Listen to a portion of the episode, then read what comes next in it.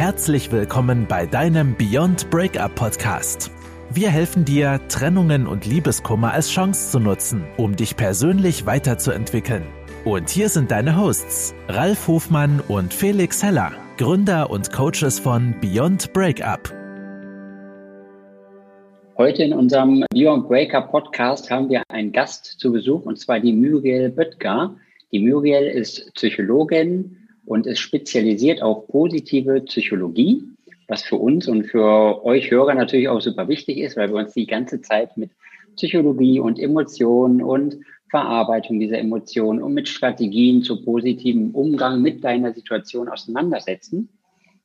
Und die Muriel habe ich über eine unserer Klientinnen kennengelernt sozusagen. Sie hat uns die Muriel empfohlen, weil sie sagt, sie macht richtig tolle Inhalte und ähm, ist auch auf Instagram sehr präsent und hat einen eigenen wundervollen Podcast, wo sie ihre Inhalte zur positiven Psychologie teilt. Dieser Podcast nennt sich Share and Grow. Ich finde den Podcast sehr schön. Ich würde ihn auch weiterempfehlen und freue mich darauf, dass ich jetzt mit dem Muriel über die positive Psychologie sprechen darf. Herzlich willkommen, Muriel. Vielen, vielen Dank für die lieben Worte auch im Intro. Sehr gerne. Wenn wir über positive Psychologie sprechen, das ist wahrscheinlich die Frage, die du wahrscheinlich schon tausendmal beantwortet hast. Und deswegen freust du dich auch schon darauf. Was ist denn positive Psychologie? Ja, äh, ich dachte jetzt, es kommt die Frage, gibt es auch negative Psychologie? Weil das ist die meistgestellteste Frage, muss man tatsächlich festhalten. Nee, es gibt, kein, es, sehr gut. Es gibt keine negative Psychologie für alle, die das jetzt auch noch beantwortet haben möchten. Die positive Psychologie ist eine Teildisziplin der Psychologie. Also wie jede Wissenschaft ist die Psychologie auch in Teildisziplinen unterteilt. Die positive Psychologie ist noch sehr jung gibt es jetzt seit etwa knapp über 20 Jahren und sie setzt sich mit dem guten Leben auseinander. Ganz, ganz kurz gefasst. Du kannst dir also vorstellen, nach dem Zweiten Weltkrieg hat die Psychologie natürlich angefangen zu erforschen, wie können wir Defizite ausgleichen, die die Menschen psychologisch haben und dabei ist so ein bisschen in den Hintergrund gerückt, was ist denn notwendig, damit wir wirklich glücklich und zufrieden sind? Und was brauchen wir denn, damit wir ähm, ja ein gutes Leben führen? Und genau das erforscht die Psychologie beziehungsweise die positive Psychologie jetzt eben seit etwas über 20 Jahren und kreiert daraus kleine positiv-psychologische Interventionen, die jeder von uns in den eigenen Alltag integrieren kann, sei es präventiv, damit wir eben unsere mentale Gesundheit stärken oder auch wenn wir psychisch erkrankt sind. Die positive Psychologie kann an allen Ecken und Enden greifen. Sehr spannend. Du hast gesagt, seit 20 Jahren gibt es die äh, positive Psychologie. Also im Vergleich zu dem Rest der Psychologie ist das vermutlich noch alles sehr jung und könnte man in den Kinderschuhen sagen. Ja, also auf jeden Fall noch sehr jung, habe ich ja auch extra betont. Ne? Deshalb, ich sage es immer, deshalb ist es auch noch nicht so bekannt. Ähm, viele sagen dann zu mir, hey, warum? Aber 20 Jahre, gut 20 Jahre ist so eine lange Zeit. Naja, für Forschung nicht, weil Forschung ja auch ähm, auf Langzeitstudien beruht. Und es ist natürlich wichtig, Langzeiteffekte zu erforschen. Und was aber das Glück ist, als positive Psychologie, als Teildisziplin, dürfen wir ja auch auf die Psychologie bisher zurückgreifen. Das heißt, wir können uns auch Forschung aus der bisherigen Psychologie ziehen und daraus Schlüsse ziehen oder ähm, Experimente replizieren, äh, neue Forschungsarbeiten auf Basis bisheriger Forschung, die auch ohne Psy positive Psychologie funktioniert haben, äh, erstellen. Dementsprechend ähm, auf der einen Seite in den Kinderschuhen, auf der anderen Seite ähm, würde ich sagen, hat die positive Psychologie einen Wachstumsschub in den letzten, sagen wir mal so fünf Jahren, weil es einfach viel mehr Aufmerksamkeit bekommt, weil es mehr Anerkennung bekommt, weil die Leute erkennen, alles klar, das ist wirklich eine Wissenschaft, da steckt was hinter. Und ich finde das sehr schön, weil ähm, ich versuche es immer Menschen zu erklären mit, das ist die Wissenschaft hinter der Persönlichkeitsentwicklung. Also wir erforschen, ähm, warum bestimmte Dinge überhaupt funktionieren. Ich finde das mega spannend vor allem, also überhaupt mal, dass es das als Studienfach so gibt. Und äh, wenn das natürlich die Wissenschaft hinter der Persönlichkeitsentwicklung ist, dann ist das natürlich etwas, was vermutlich sehr im Kommen ist und was äh, extrem gefragt ist, vor allem auch in der Zukunft, oder? Ja, definitiv. Und das finde ich auch total schön zu beobachten. Also weil auch mein Podcast dient dazu, dass ich diese Wissenschaft in die Welt hinaustrage und den Menschen halt zeige, Du hast Eigenverantwortung, du kannst über dein Glück selber entscheiden, zumindest zu einem gewissen Anteil. Und das und das sind die wissenschaftlichen ähm, Beweise dafür. Und das kannst du jetzt auch tun, um deine Situation zu verbessern. Und deshalb freue ich mich sehr, dass es immer mehr Anklang und Gehör findet. Ich finde das schön. Du hast gerade von, von äh, äh, Tools oder Techniken, also in deinen Worten gesprochen. Was ist denn so das Klassische, was du als erstes machst, wenn du von positiver Psychologie redest und wenn du anderen Menschen ein, ja, ein Tool an die Hand gibst, was sie denn tun können? Mhm. Mein allerliebstes Lieblingsbeispiel ist, weil es einfach sehr, sehr greifbar ist und sehr, sehr gut erforscht, ähm, die Übung Three Good Things. Das wurde von dem Psychologen Martin Seligman erforscht, der auch Mitbegründer der positiven Psychologie ist. Und die hat eben herausgefunden, diese Forschung zu der Übung, dass wenn du für sieben Tage am Stück, also eine Woche, jeden Abend drei Dinge notierst, die an dem Tag gut gelaufen sind, dass dich das bis zu sechs Monate später nachweislich glücklicher macht. Und das ist, finde ich, ähm, ganz guter Kosten-Nutzen-Effekt. So sieben Tage mal fünf Minuten jeden Abend da reinstecken, sechs Monate später immer noch nachweislich glücklicher sein. Ähm, wichtig ist, dass diese Dinge, die gut gelaufen sind, an dem Tag Dinge sind, zu denen du etwas beigetragen hast. Und ähm, dass du auch deinen eigenen Anteil daran erkennst, also welche Stärken habe ich beigetragen dazu, dass das gut gelaufen ist. Und das ist äh, auch der Grund, warum so Dinger wie Dankbarkeitstagebücher super krass boomen, weil das ist das Prinzip dahinter. Ne? Ja, findest du, das ist die einfachste Übung, die man machen kann tatsächlich? Oder die wirkungsvollste sozusagen? Das ist eine Kombination aus der einfachsten und auch bestfundiertesten Übung. Also ich könnte dir noch viel einfacher und noch Zeit weniger zeitaufwendige Übungen nennen. Aber da mhm. ist die Forschung halt noch nicht so prägnant wie bei dieser Übung. Und gerade das ähm, ist ja auch so der Anspruch, den wir haben in der positiven Psychologie, dass wir halt zeigen, hey, pass mal auf, das ist wirklich wissenschaftlich belegt. Aber du kannst auch alleine so Sachen machen wie, wie deine Haltung verändern. Also wenn du einfach ähm, mehr Selbstvertrauen spüren möchtest und deine Haltung veränderst, mhm. indem du zum Beispiel die Schultern zurücknimmst, dich gerade aufrichtest, den Kopf ordentlich anhebst und vielleicht lächelst oder freundlich schaust, dann wirst du merken, verändert sich auch schon was im Körper, weil diese äußere Haltung halt auch eine innere Haltung hervorruft, in dem bestimmte Prozesse ausgelöst werden, rein physiologisch und biologisch. Ähm, das kann natürlich etwas sein, was man auch schon ganz leicht in den Alltag integrieren kann. Aber da kommt es natürlich auch so ein bisschen drauf an, Felix, was möchtest du erreichen? Also möchtest du eine Übung, um mehr Selbstvertrauen zu haben? Möchtest du eine Übung, um glücklicher zu sein? Möchtest du eine Übung, um ja, was auch immer, dankbarer zu sein? Da kannst du ja ganz, ganz ähm, viele verschiedene Sachen auch integrieren in deinen Alltag. Ja, ich finde das super. Ich habe das jetzt rausgenommen mit dem Beispiel, was leider leichter sein könnte, weil ich habe früher mal in einem Großkonzern gearbeitet und ich hatte eine Kollegin bei mir im Büro, die hat mich gefragt, Felix, warum bist du eigentlich immer so glücklich? Und wieso lächelst du so viel? Es mhm. ist doch im Grunde genommen alles ziemlich bescheiden hier, was hier in diesem Konzern passiert. Und da habe ich gesagt, das hat ja, das eine hat ja mit dem anderen nichts zu tun. Ich weiß, dass das hier bescheiden läuft, aber es hat ja nichts mit meinem Glücksempfinden zu tun. Ich habe genau das gemacht, was du gesagt hast. Ich habe es zwar nicht aufgeschrieben, aber immer wenn ich ins Bett gegangen bin, habe ich mir halt überlegt, drei Dinge, die ich, äh, die gut gelaufen sind an dem Tag, die mich glücklich gemacht haben oder für die ich dankbar bin. Und das habe ich halt immer gemacht, immer wieder und wieder. Und das, äh, ich kann auch den positiven äh, Effekt dazu beschreiben. Und ich habe ihr diese Übung weiterempfohlen. Aber gut, ähm, es war anscheinend too much für sie. Also sie hat dann immer gesagt, puh, ah, das Kind, das war so anstrengend. Oh, ich hatte keine Zeit. Oh, ich wusste das nicht. Oh, nee, es ging nicht. Und es waren eigentlich nur fünf Minuten vorm Schlafengehen. Deswegen äh, habe ich gefragt, ob es noch eine noch einfache Übung gibt. Aber das mit der Körperhaltung finde ich schon mal super. Äh, weil das ja, es gibt auch noch einfachere Übungen, aber wenn ich nicht, wenn ich es nicht schaffe, abends mich fünf Minuten hinzusetzen, nur für eine Woche und das aufzuschreiben, dann sollte ich mich vielleicht mal fragen, was ist denn meine Absicht dahinter? Was möchte ich denn dadurch mhm. erreichen? Ähm, möchte ich wirklich glücklicher sein oder tut mir das vielleicht sogar gerade ganz gut, in dieser ähm, Opferrolle zu sein, in der alle anderen schuld sind? Und dann ist es auch okay, dann kann ich da kurz verharren, aber dann brauche ich auch nicht durch die Gegend laufen und sagen, oh, alles ist blöd und alles ist scheiße, mhm. ähm, weil ich habe ja irgendwie meine Chance oder ich nehme die Chance, die ich habe, es zu verbessern, ja irgendwie nicht an. Ja, da hast du vollkommen recht mit.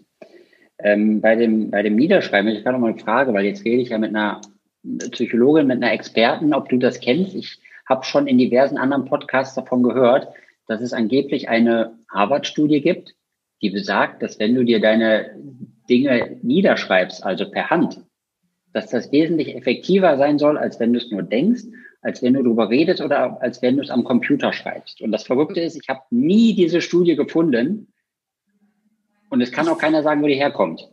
Ich frage mich auch, ob es zwingend eine Harvard-Studie ist oder ob da jemand nur Harvard vorne angestellt hat, um ein bisschen zu punkten. Es gibt viele, viele Studien, die sich damit auseinandersetzen, wie unsere ähm, Gehirnhälften aktiv werden oder eben inaktiv werden. Und ähm, ich kann dir den Effekt, warum, ich empfehle auch immer handschriftlich solche Dinge niederzuschreiben, warum dieser Effekt entsteht oder was genau da passiert. Also es ist so, wir haben äh, eine Gehirnhälfte, die ist so für das logische Denken zuständig und eine, die ist für das Kreative zuständig, links und rechts.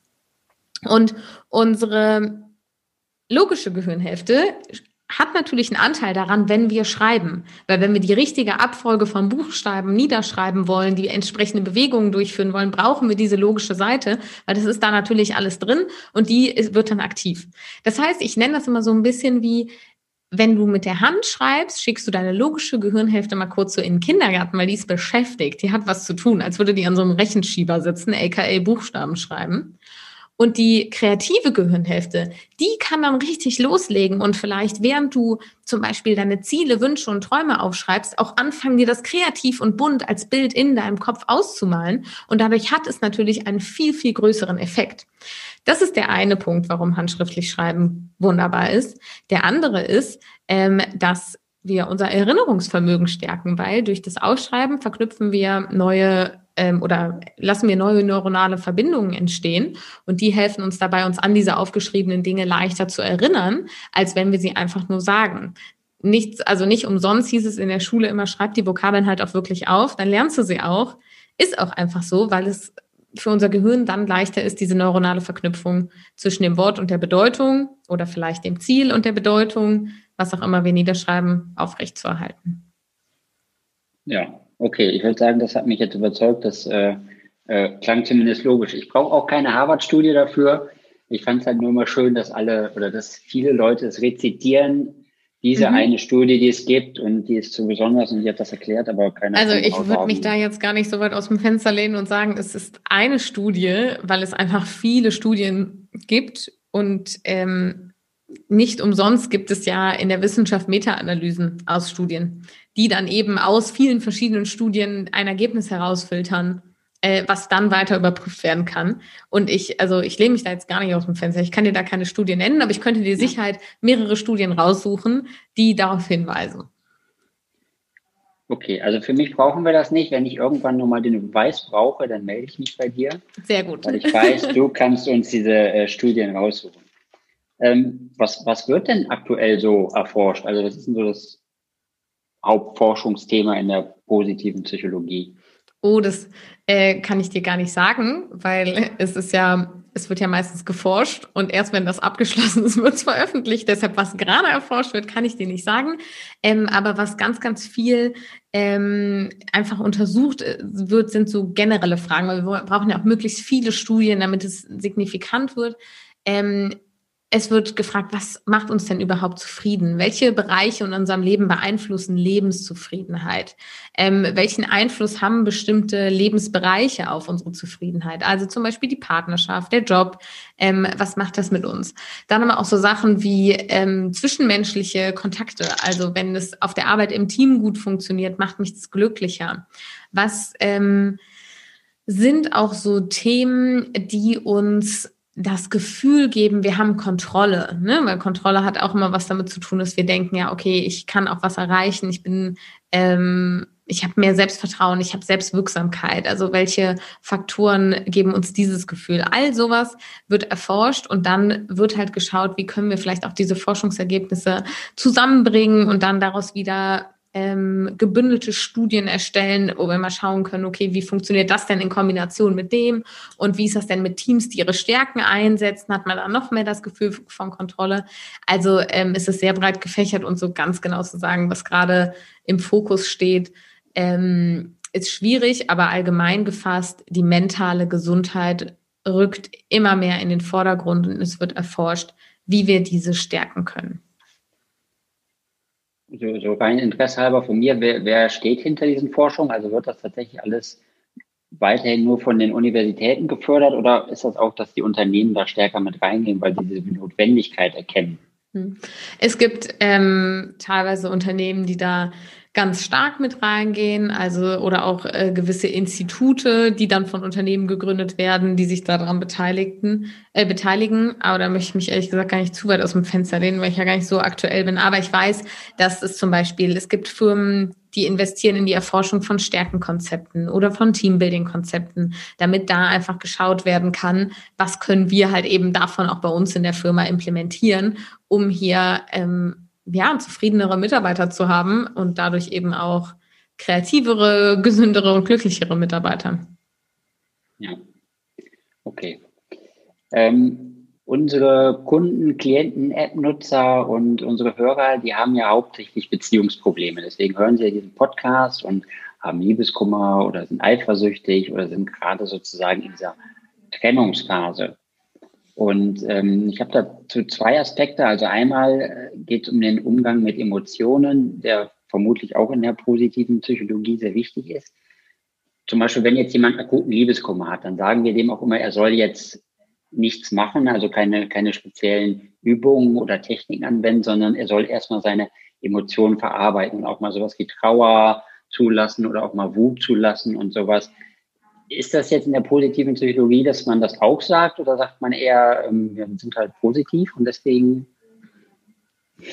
Nee, das, äh, das wäre ein Irrglaube. Auch in der positiven Psychologie haben alle Emotionen ihre Berechtigung und es ist vollkommen in Ordnung, auch unangenehme Emotionen wie Trauer, Ärger, Scham oder ähnliches auch mal rauszulassen und zu empfinden, weil jede Emotion hat ja auch eine Funktion. Also Trauer möchte immer einen Wert bewahren, ähm, Ärger möchte uns in eine Umsetzung bringen, Angst möchte uns beschützen ähm, und dass wir diese Emotionen auch rauslassen und verarbeiten, äh, macht total Sinn. Wichtig ist halt, wie lassen wir die raus? Also lasse ich die funktional oder dysfunktional raus? Kleines Beispiel. Ärger beziehungsweise Wut, also Ärger ist die Emotionsfamilie ähm, alles, was da drunter fällt, alle Abstufungen von Wut und Ärger, die du dir so vorstellen kannst, ähm, können entweder funktionieren, das heißt, sie bringen dich dahin, dass du was machst, dass du vielleicht endlich mal dieses eine Gespräch führst, was schon seit Jahren überfällig ist, dass du vielleicht endlich mal anfängst, Sport zu machen, dass du endlich mal was auch immer, also du fängst etwas an, du hast auf einmal, da wird ganz viel Energie freigesetzt, die dich dazu bringt, etwas zu tun. Dann funktioniert Ärger wenn Ärger jetzt nicht funktioniert, weil wir es vielleicht ähm, unterdrücken, nicht zulassen wollen, weil es aber auch einfach falsch rausgelassen wird, zum Beispiel an einer Person rausgelassen wird, dann führt es zu Frust, also so, dass wir so stagnieren oder zu Zerstörung, also dass wir irgendwas kaputt machen. Das wäre zum Beispiel ähm, unberechtigterweise Wut an einer Person auszulassen, verbal, wo sie irgendwie nicht hingehört oder wo sie einfach destruktiv ist. Ne? Ähm, das heißt, es ist wichtig, dass wir unsere Emotionen alle wahrnehmen, erkennen, aber auch verstehen, was wollen die für uns und dann dementsprechend handeln und nicht einfach nur sagen, hm, ich lasse das jetzt raus. Ähm, und das ist auch eine Entschuldigung dafür, dass ich mit anderen Menschen scheiße umgehen kann, weil das ist es halt niemals. Also so deine mentale Gesundheit ist niemals eine Entschuldigung dafür, scheiße mit anderen Menschen umzugehen, ähm, sondern es ist einfach wichtig, dass du verstehst, was möchte diese Emotion jetzt für mich? Warum ist die gerade da? Und dann damit arbeitest und in die Umsetzung gehst. Und das Spannende ist, so eine Emotion ist dann häufig wie so ein kleines Kind, was unnormal abquengelt wegen einer Kleinigkeit. Eigentlich, weil es nur die Aufmerksamkeit haben möchte und in dem Moment, wo du dem Kind mal kurz deine Aufmerksamkeit schenkst, reguliert sich das direkt wieder runter, weil es so merkt, ja gut, ich habe ja, was ich wollte. Und so ein starkes, unangenehmes Gefühl möchte auch einfach nur, dass wir da mal gerade hingucken und anerkennen, ach, Angst, du bist auch hier was, was kann ich denn für dich tun? Wie können wir das denn jetzt ändern? Was brauchst du denn? Und dann wird die Angst meistens schon weniger, weil sie sich gesehen fühlt. Also ein bisschen dieser, dieser Disney-Ansatz, dass man sich die Emotionen als kleine ähm, Lebewesen und Bestandteile eines Selbst vorstellt, kann sehr helfen, da ein bisschen Verständnis zu kreieren. Sehr schön gesagt, ja. Ähm, zu dem Thema Liebeskummer. Ich weiß, du bist jetzt keine Expertin für Liebeskummer oder für Beziehungsthemen, aber was wäre denn so dein persönlicher Tipp, wenn jemand Liebeskummer hat, äh, wie er da am besten rauskommt, vielleicht mit Hilfe der positiven Psychologie? Mhm. Also ich finde es immer ganz wichtig, Liebeskummer ist ja häufig ähm, auch damit verbunden, dass wir uns so ein bisschen hilflos fühlen, ne? weil wir gerade irgendwie nichts daran ändern können. Und ich finde es dann immer ganz wichtig, ähm, sich selber so ein Stück Kontrolle und Eigenverantwortung zurückzuholen, weil das fördert ähm, wieder unser Selbstvertrauen und daraus resultiert meistens, dass der Liebeskummer weniger wird. Ähm, das kannst du machen, indem du dir ein paar simple Fragen stellst. Und eine ganz wichtige dabei ist, was kann ich jetzt gerade tun, um meine Situation zu verbessern? Und das kann alles Mögliche sein. Vielleicht hilft es dir jetzt gerade zu weinen. Vielleicht kannst du jetzt aber auch gerade endlich mal all deine Gedanken und Gefühle runterschreiben. Vielleicht kannst du jetzt, also wirklich, es darf jetzt in diesem Moment sein. Vielleicht kannst du jetzt an die frische Luft gehen und einen Spaziergang machen. Was ist das, was du jetzt tun kannst?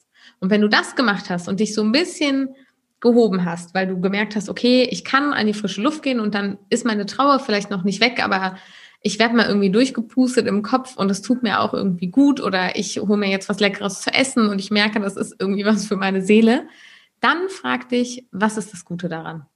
Also führ dir nochmal ganz bewusst vor Augen, was ist das Gute an dieser Trennung, an äh, dieser Situation, in der ich gerade bin. Eröffnen sich dadurch vielleicht, wenn der Schmerz geht, neue Möglichkeiten. Ist es vielleicht so, dass du dadurch ähm, auf einmal wieder deine Aufmerksamkeit, deine Energie auf andere Dinge lenken kannst? Ähm, ist es vielleicht sogar so, dass die Person, wegen der du Liebeskummer hast, jetzt auf einmal dadurch neue Möglichkeiten hat? Und das ist dir wichtig, weil du diese Person ja trotzdem auf irgendeiner Ebene immer noch liebst. Ähm, diese Frage, was ist das Gute daran, kann uns häufig helfen, die Perspektive zu wechseln und das setzt wieder neue Lösungsmöglichkeiten und neue Kreativität frei. Und das gibt uns in der Regel ein gutes Gefühl von, okay, ich, ich kann hier irgendwie was draus machen, es ist nicht alles verloren.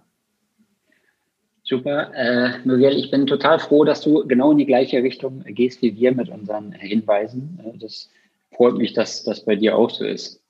Sehr schön. Jetzt, wo du das so schön zum Thema Liebeskummer beantwortet hast, kannst du es auch noch beim Thema Eifersucht sagen?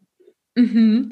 Eifersucht ähm, ist, finde ich, ein bisschen, also Liebeskummer kann auch total komplex sein, aber Eifersucht mhm. kann äh, wesentlich komplexer sein. Ich finde, bei Eifersucht ist es besonders wichtig, ähm, wenn ich jetzt zum Beispiel eifersüchtig wäre, dann ist es für niemanden anders ein Signal als für mich, dass ich schauen darf, was fehlt denn in mir? Fühle ich mich nicht ausreichend geliebt? Fühle ich mich nicht gut genug? Fühle ich mich nicht zugehörig? Dann ist hier auch wieder die Frage, was kann ich jetzt tun, um das zu verändern? Weil, wenn ich meinen eigenen Wert, ob ich mich geliebt fühle, ob ich mich gut genug und wertvoll fühle, davon abhängig mache, dass jemand anders in mein Leben kommt, ob fester Partner oder nicht, und mir das sagt, dann sitze ich meinen Lebtag da und warte immer darauf, wenn es mir schlecht geht, dass jemand kommt und sagt, ja komm, ich heb dich wieder hoch, du bist wertvoll, du bist wichtig. Wichtig ist aber, dass wir in uns drin selber diese Überzeugung teilen, dass wir in uns drin die Überzeugung haben von, ich bin wertvoll, ich bin geliebt, weil ich empfinde mich als wertvoll. Und dann ist die Frage, wenn das fehlt, wie kannst du dir das zurückholen? Und das können wir machen mit ähm, zum Beispiel ganz kleinen Übungen, dass wir uns ähm, einfach mal so ein altes Marmeladenglas neben das Bett stellen und ein, und ein paar Zettel und Stifte und immer abends aufschreiben, was hatte ich denn heute für kleine Erfolgserlebnisse? Was, was kann ich denn gut? Was sind Fähigkeiten, die ich heute unter Beweis gestellt habe?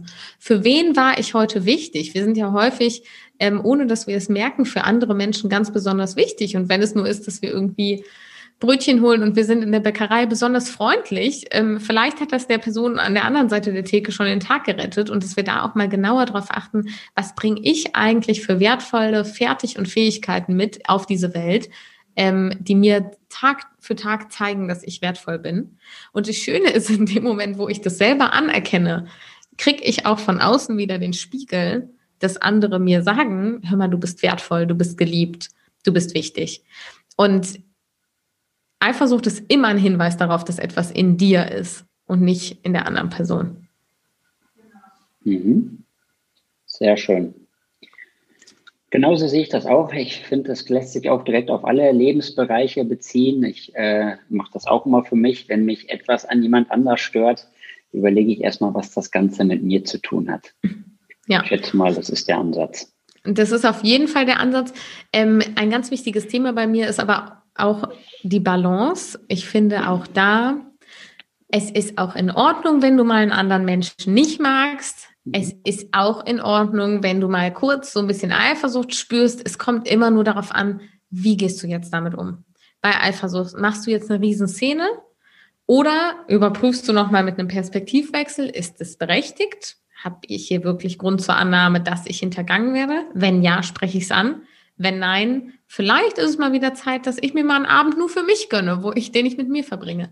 Wenn ich jemanden irgendwie mal nicht mag auf der Straße, muss ich aber auch nicht zwingend nach dem Fehler bei mir suchen, weil vielleicht habe ich auch einfach nicht die gleiche Wellenlänge mit der Person. Das ist auch in Ordnung. Es gibt so viele Menschen auf der Welt. Wir können nicht mit jedem Friede, Freude, Eierkuchen sein. Das, mhm. das wird ein bisschen schwierig. Und wir wenn wir uns zu jedem auch hingezogen fühlen würden, ja, also dann wäre Thema Beziehung, wie anstrengend wäre es, ne? Das ist schon in Ordnung. Deshalb, ich finde immer, wir sollen uns, sollten uns dann auch nicht fertig machen dafür, dass wir mal ähm, so hier und da ja so ein bisschen angestupst werden. Ähm, wir können uns immer hinterfragen, aber wenn wir dann äh, einfach merken, gut, das ist einfach ein Mensch, ich habe da jetzt keinen Groll, aber ich mag den oder die auch nicht besonders, dann ist das auch total in Ordnung. Nur sobald es uns so richtig auffühlt, dann ist das immer ein Zeichen von, ah, okay, jetzt solltest du den Blick mal nach innen richten. Ja, richtig, genau. Erst wenn der Triggerpunkt wirklich da ist und du merkst so, es, äh, es reizt mich, es stresst mich, dann, dann solltest du da hinschauen, was denn da wirklich mit dir los ist.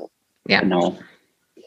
Genau, ich finde es auch sehr schön, wie du das mit der Balance sagst. Da kann ich mich dran erinnern, haben wir im letzten Podcast erst drüber gesprochen, wie wichtig ist, dass das in der Balance ist, weil es geht immer hell und dunkel und immer Licht und Schatten und es geht männlich und weiblich. Und wenn du nur eins davon auslebst und das in deinem Extrem, auch wenn es für dich vielleicht super positiv wirkt, ähm, dann wird es nichts ergeben. Also wenn jemand nur in seiner Männlichkeit unterwegs ist, dann wirkt das vielleicht auf ihn erstmal schön und er hat vielleicht in gewissen Aspekten sehr viel Erfolg damit. Aber wenn er nicht in seinen weiblichen Teil kommt, dann ja, ja fehlt die Harmonie und die Balance. Ja, genau.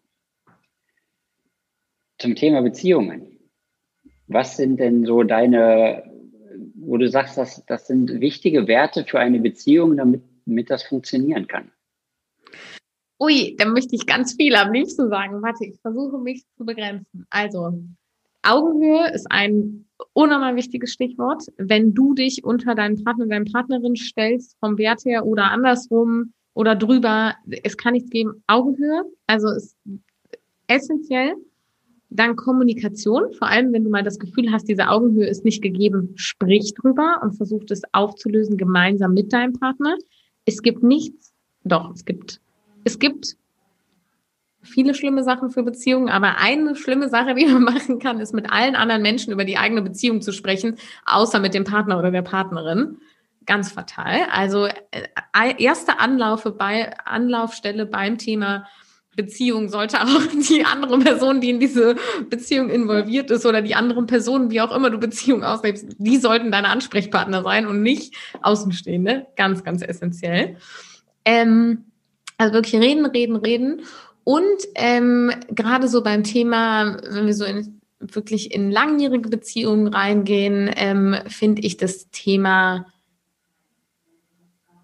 Wertschätzung und Zeit wichtig. Also, dass man die andere Person ähm, wertschätzt dafür, dass sie auch immer noch an der Seite, an, an der eigenen Seite ist und dass man diese Wertschätzung auch in Zeit miteinander ausdrückt, weil bei ganz vielen so ganz langjährigen Ehen siehst du, es ist alles so selbstverständlich und ähm, es wird wenig Zeit investiert in die Beziehung an sich, sondern in alles, was drumherum an sozialem Netz da ist. Also sei das Freunde, Familie, Kinder, Verwandte, Haustiere, da wird viel Zeit rein investiert, aber so das Paar an sich geht da irgendwann verloren. Und deshalb finde ich so diese Wertschätzung und Zeit gehört irgendwie zusammen, weil wenn ich der Person, die ich liebe, auch Zeit schenke, dann ist das auch meiner Meinung nach eine Form von Wertschätzung. Und ähm, kein Handy am Esstisch und kein Handy im Schlafzimmer. Das sind meine damit möchte ich schließen. Ich, du merkst, es sprudelt aus mir raus. Ich könnte noch ganz ja. viel sagen, aber ähm, im Schlafzimmer einmal eh nicht für deinen eigenen Schlaf und dann auch nicht für, also es ist schon schöner, wenn du deinen Partner oder deine Partnerin erstmal anguckst und nicht dein Handy, wenn du aufwachst. Genauso vorm Einschlafen und am Esstisch gibt es tatsächlich das Phänomen von Fubbing. Das ist ähm, eine Wortkombination aus zwei englischen Worten, ähm, Phone und Snubbing, also einmal das Telefon und einmal jemanden zurückstoßen, vor den Kopf stoßen. Und das äh, passiert tatsächlich dadurch, wenn wir beim Essen nur das Handy auf dem Tisch liegen haben zwischen zwei Personen, dass ähm, da nicht mehr so viel Wertschätzung ist und die eine Person sich nicht mehr so gerne öffnet und das Vertrauen auch darunter leidet. Also es ist im Endeffekt Mobbing durch ein Telefon, was anwesend ist und das, das sollte man tunlichst vermeiden. Ja. Wow. Ja, also Fubbing habe ich jetzt auch noch nicht gehört. Ich meine, wir haben äh, viele englische Begriffe, die uns hier äh, tolle Sachen auch in Beziehungskrisen beschreiben. Aber Fubbing kannte ich noch nicht, aber sehr spannend. Ähm, ich habe gemerkt, wie es aus dir raussprudelt und zwischendurch, wo du gesagt hast, ähm, es ist wichtig, die Wertschätzung und auch die Zeit äh, miteinander zu verbringen. Wertschätzen finde ich auch super wichtig, auch vor allem in der Kommunikation, die Wertschätzung zu benutzen. Als du dann äh, gesagt hast, die Zeit miteinander zu verbringen, fand ich auch sehr spannend, weil wir letztens über äh, die fünf Sprachen der Liebe gesprochen haben.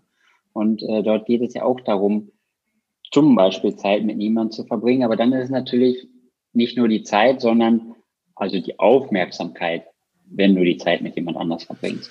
So kam ich nämlich auch noch auf das Handy, ähm, weil es bringt nichts, wenn ihr zusammen Abend isst, aber einer ist die ganze Zeit am Handy. Ne? Das ist halt, also Wertschätzung und Zeit heißt halt auch wirklich, dass du die Zeit wertschätzend mit einer anderen Person verbringst. Und dann ähm, ist ja das Spannende, braucht es auch manchmal gar nicht so viel Zeit. Also ich brauche nicht jemanden, mit dem ich wirklich voll auf, also wenn jemand viel arbeitet, ist es überhaupt nicht schlimm, solange dann vielleicht die Stunde am Tag, die man zusammen verbringt, wirklich mit voller Aufmerksamkeit verbracht wird.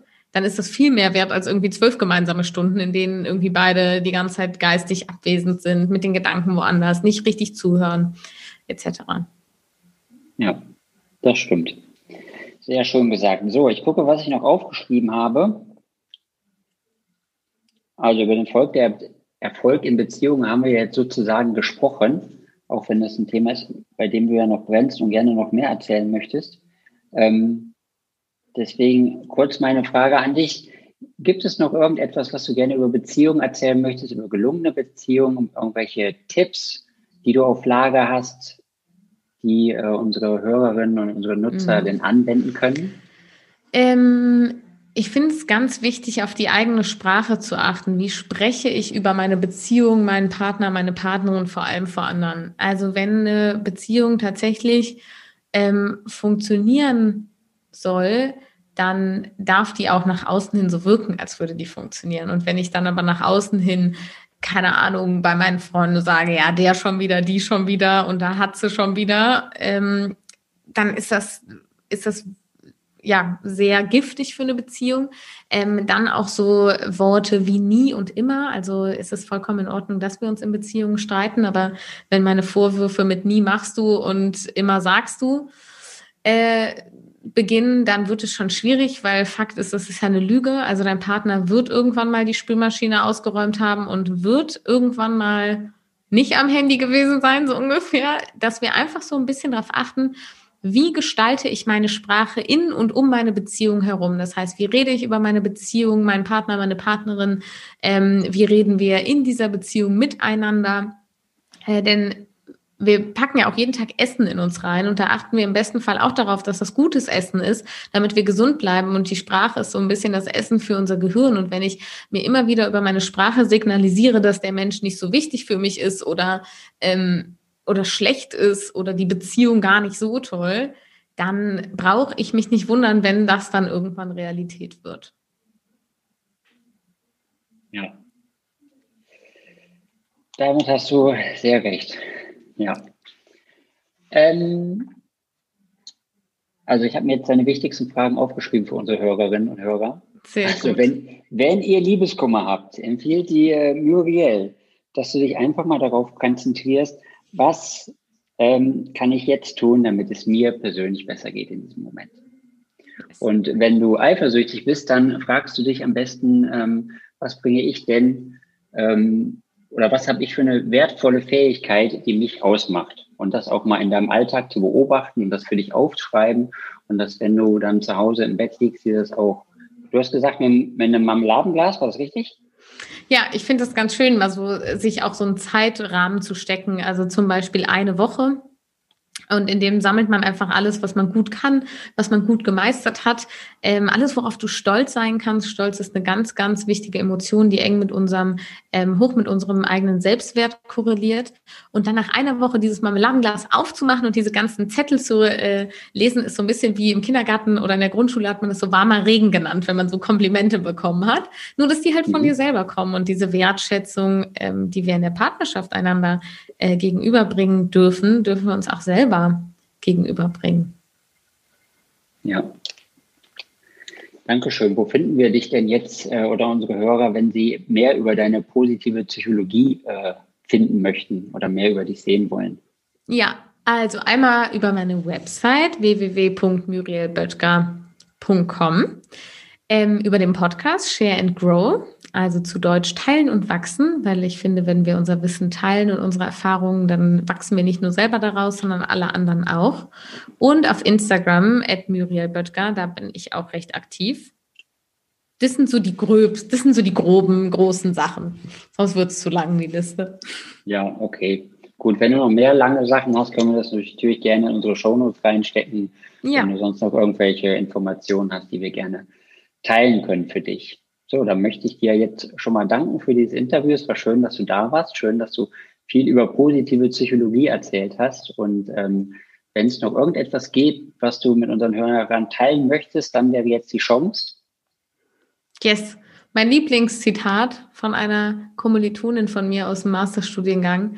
It's all about the balance in life. Und ich denke, das können wir anwenden auf unsere Beziehungen, auf unsere Arbeit, auf alles, was, was so kommt. It's all about the balance. Super, vielen Dank. Ich danke dir, Felix.